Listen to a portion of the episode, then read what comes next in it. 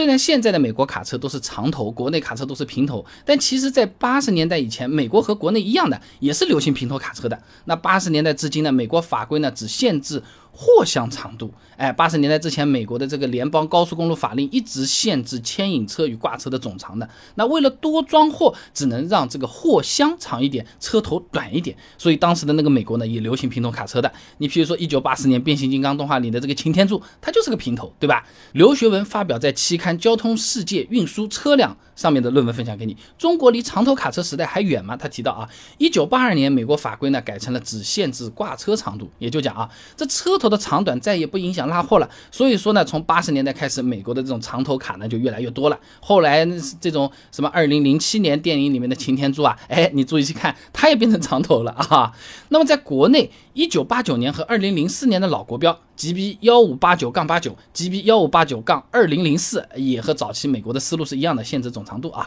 一直到二零一六年的新国标 GB 幺五八九杠二零一六才放宽了标准，允许长头角接列车，哎，土话叫做半挂车啊，额外长出一米，这个一米就是专门留给车头用的，哎。但是新国标毕竟才出来五年嘛，所以说目前国内主流的车子还都是平头的，又不会一出来我就去换车。卡车好贵的，好不好？动不动就是这种奔驰的价钱了哎。那么除了法规之外，中美的地理条件也决定了用长头还是用平头。哎，中国政府网有个数据啊，平原只占国土面积的百分之十一点九八，山区占了三分之二。也就是说，咱们国家的山其实特别的多，复杂路况也是比较多，平头卡车短。转弯起来就灵活很多，显然更适合用在国内啊。和国内想法比较类似的还有欧洲和日本。欧洲嘛路窄，日本嘛山多，都是需要灵活的卡车的，所以呢用平头的也更多。那美国大概一半的国土都是平原，公路又比较平直，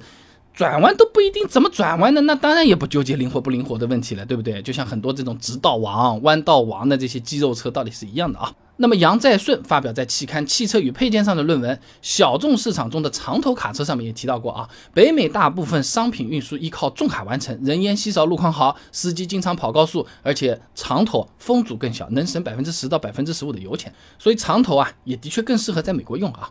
那最后来讲一下啊，中美卡车司机的收入水平。嘿，也决定的是长头还是平头。哎，这个东西怎么讲啊？陈舟发表在期刊《看世界》上面的论文，《美国女货车司机高收入高风险》上面有讲到啊，美国平均家庭收入呢大概是五万美元，那卡车司机单人年收入呢就有四到六点八万美元啊。二零一六年前后的数据啊，这么换算一下呢，大概是二十六到四十四万人民币啊。虽然收入还不错，美国司机呢，他就有精力去追求更安全和舒服的卡车，有点这种土话说的，吃饱了之后追求就多了啊。那么刚才的那篇论文《小众市场中的长头卡车》里面，他提到的长头比平头有更长的冲撞缓冲区，撞车的时候更安全，长头的驾驶室空间也更大，离发动机也更远，那传到驾驶室的热量、噪音、震动都更少，就是更安全、更舒服，空间也更大。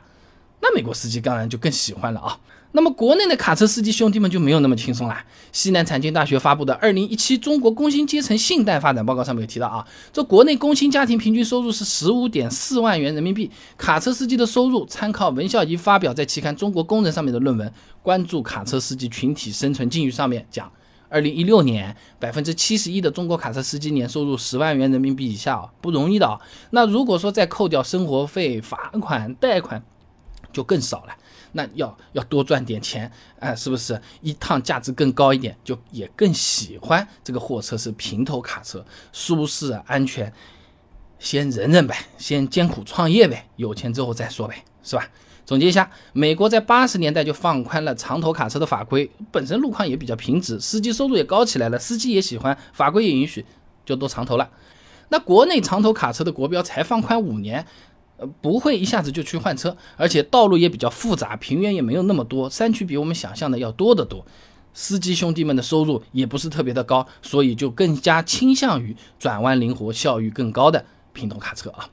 那说到卡车啊，网上总是有不少朋友在说的啊，卡车事故啊，真的是好多啊，视频看起来惊心动魄啊，是不是司机不刹车故意要撞上去啊？